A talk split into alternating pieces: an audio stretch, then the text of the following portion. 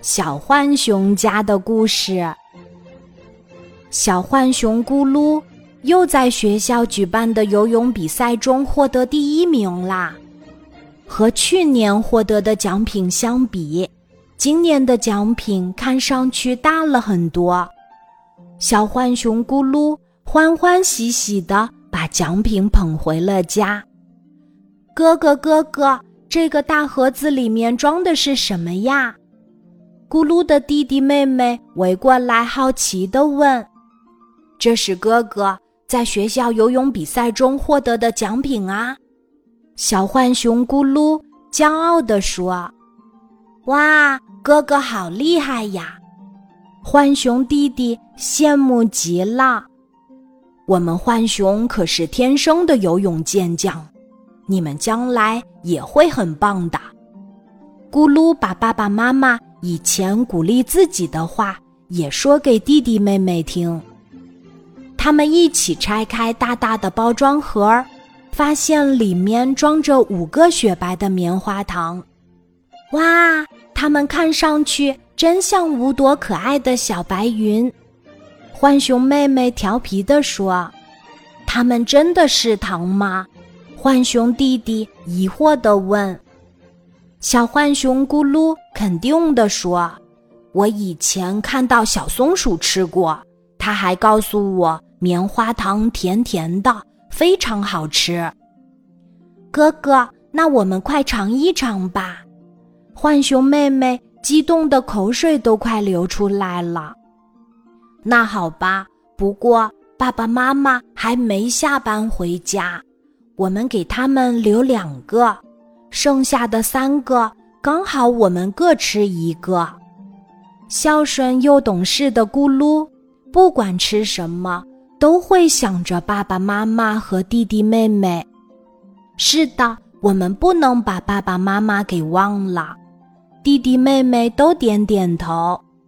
小浣熊一家吃什么都要洗一洗的，和往常一样。咕噜带着弟弟妹妹去厨房的洗碗池旁边排队。哎呀！第一个洗棉花糖的浣熊妹妹大叫一声，原来她手中的棉花糖一碰到水就消失不见了。会不会是被水龙头里的水给冲走了？浣熊弟弟找来一个水盆，小心翼翼的。把手中的棉花糖放进去洗，哎呀！浣熊弟弟也叫起来，他手中的棉花糖也消失不见了。呀，我知道是怎么回事儿了。小浣熊咕噜忽然想到了什么，是水让棉花糖不见了。东西不洗一洗还能吃吗？弟弟妹妹伤心难过的都快哭了。别难过，我的棉花糖给你们吃。咕噜正说着，爸爸妈妈下班回到家了。他们听说了这件事儿，都哈哈大笑起来。浣熊爸爸解释说：“孩子们，这棉花糖呀，其实是用白糖加工制作的。”它们并不是不见了，而是藏在水里。浣熊妈妈说：“谢谢你们给爸爸妈妈留的棉花糖，我们光是看到就已经觉得很甜蜜啦。还是你们拿去分了吃吧。不好吃的东西要全家一起分享。”小浣熊咕噜和弟弟妹妹都摇摇头，不同意。原来棉花糖还可以这样吃呀！馋嘴的浣熊妹妹忍不住用小手撕了一小片放进嘴里。哇，我也要这样吃！